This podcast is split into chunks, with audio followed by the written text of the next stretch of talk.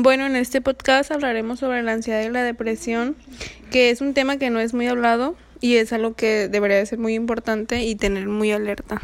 Pues prácticamente hace hincapié al suicidio de Rubén, que es una noticia que ha rondado mucho en redes, principalmente en la plataforma de TikTok, donde su mamá dio a conocer la noticia en un podcast igual en el que nos dice que el 5 de octubre de 2021 su hijo se quitó la vida, su hijo mayor se quitó la vida aventándose del quinceavo piso eh, tras tener trastornos mentales, eh, depresión y ansiedad, que pues como muchas personas ven salida como salida más fácil es el suicidio. Él ya tenía muchos años lidiando con estos problemas, con esta enfermedad y pues se le hizo más fácil, ¿no? Eh, quitarse la vida. Pues prácticamente eh, vamos a abordar el tema de lo que es la ansiedad y la depresión. Que la ansiedad y la depresión son trastornos que van agarrados de la mano presentando sentimientos intensos e incontrolables de temor, preocupación o pánico que pueden durar por un buen tiempo, ¿no? Este, dichos trastornos del, llega muchas de las veces sin causas aparentes eh, por circunstancias de la vida que no se han resuelto y esto genera estrés. Lo que voy con que van agarrados de la mano es porque en muchas ocasiones la ansiedad desata un trastorno de depresión. Dichos trastornos han impactado fuertemente en el país, ya que la mayoría de los jóvenes de esta generación la padecen. A veces es por el estrés de, de estudiar, algunos jóvenes estudian y trabajan, y es que se genera esta ansiedad, muchos también, como se decía anteriormente, la depresión y la ansiedad vienen agarrados de la mano. A veces tienen depresión y suelen caer también en la ansiedad. Y de hecho, muchos de los jóvenes eh, han, o sea, esta generación se ha catalogado como generación de cristal, ya que muchos de los jóvenes viven como en otro mundo y están tan frágiles, por así decirlo, ya que cualquier cosa en la actualidad es como se lo toman muy muy personal eh, ya viven como que más eh, no, viven más en su mundo ya que casi no socializan se la llevan en redes dicha generación realmente ha cambiado mucho a lo que era antes de que empezara la pandemia porque pues la pandemia mm, los orilló o los obligó prácticamente a aislarse y eso es lo que generó pues gran parte de la ansiedad fue provocada por la pandemia. En nuestro país se ha reconocido el casi 30% de la población mexicana de entre 18 años a 65 con enfermedad depresiva.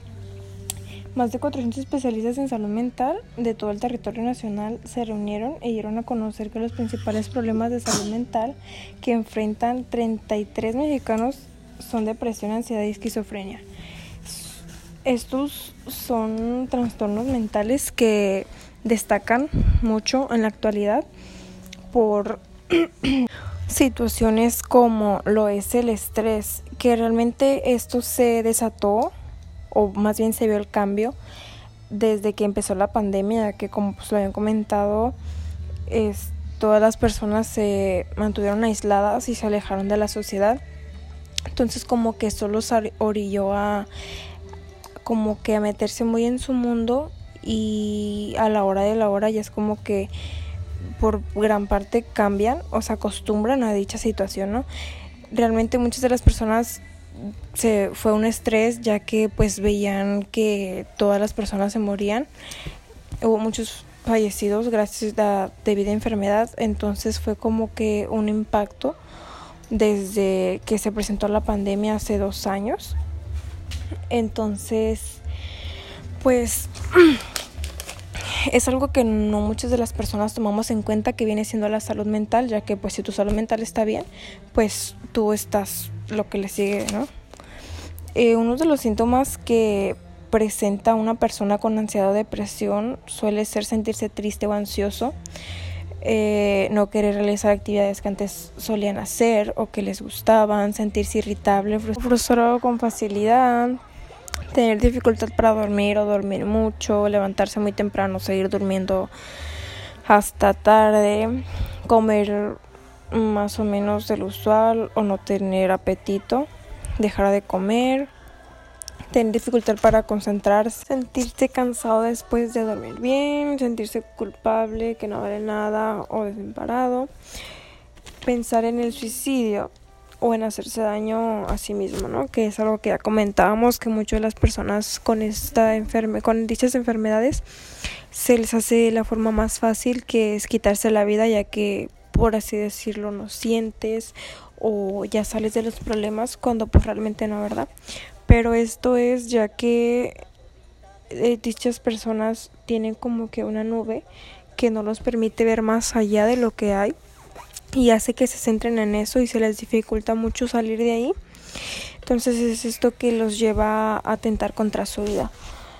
Em, la ansiedad y la depresión se pueden combatir mejorando la salud, dejar de fumar y consumir drogas y alcohol, sobreponerse a los miedos e inseguridades, manejar el estrés, entender los eventos dolorosos del pasado, identificar cosas que lo pueden empeorar y mejorar las relaciones con familiares y amigos. If you use drugs or alcohol, you will suffer from anxiety or depression. If you don't ask for help, your mental problems will get worse. If you go to the therapy, you will feel better. You will be better if you improve your health. If you improve the relationship with your family and friends, you will feel better. If you judge a person with anxiety or depression, you will make them feel worse. If you support a person with anxiety or depression, they will feel better. If you talk to someone about your problems, you will feel more relieved. If you isolate yourself from society, it won't help you to be better. If you do exercise, it will make you feel better since you get distracted.